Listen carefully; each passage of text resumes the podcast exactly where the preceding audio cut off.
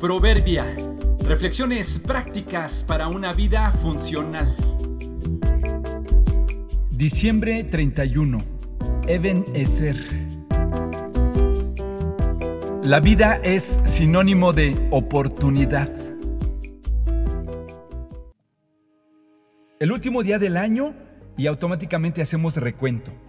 Algunos de los eventos y los logros pudimos visualizarlos con anticipación, otros seguramente llegaron sin buscarlos. Lo mismo sucedió con los fracasos o las desgracias. Algunas las vimos venir, supimos que pasarían, pero otras no. Nos tomaron desprevenidos, no pudimos reaccionar, nos sorprendieron.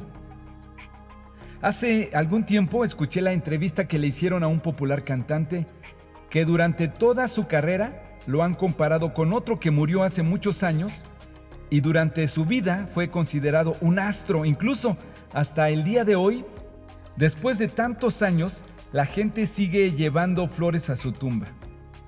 En la entrevista le pidieron que fuera sincero y dijera honestamente quién de ellos dos en verdad había logrado más. Sin pensarlo dos veces, este cantante contestó, por supuesto que yo. De entrada yo lo sentí fanfarrón. El entrevistador le cuestionó inmediatamente que si eso no era vanidad. El cantante replicó, no, por supuesto que no.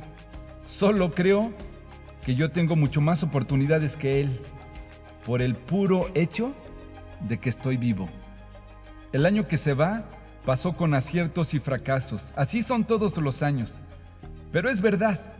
El puro hecho de estar vivos nos pone en ventaja sobre los que ya se fueron, pues tenemos así la oportunidad de volver a intentarlo, de corregir lo que se hizo mal, de avanzar, de arrepentirnos, de amar y de perdonar. Me encanta un pasaje en el Antiguo Testamento.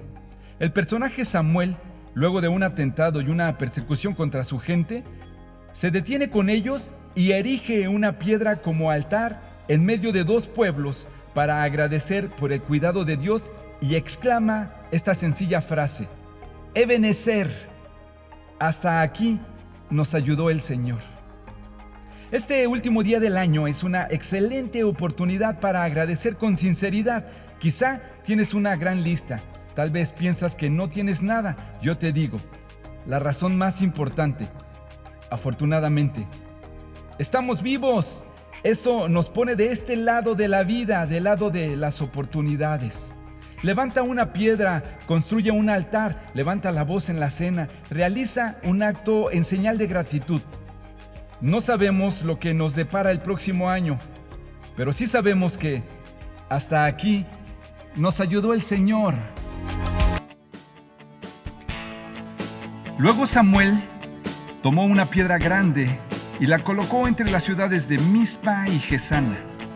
La llamó Ebenezer, que significa la piedra de ayuda, porque dijo, hasta aquí el Señor nos ha ayudado. Primero de Samuel 7:12.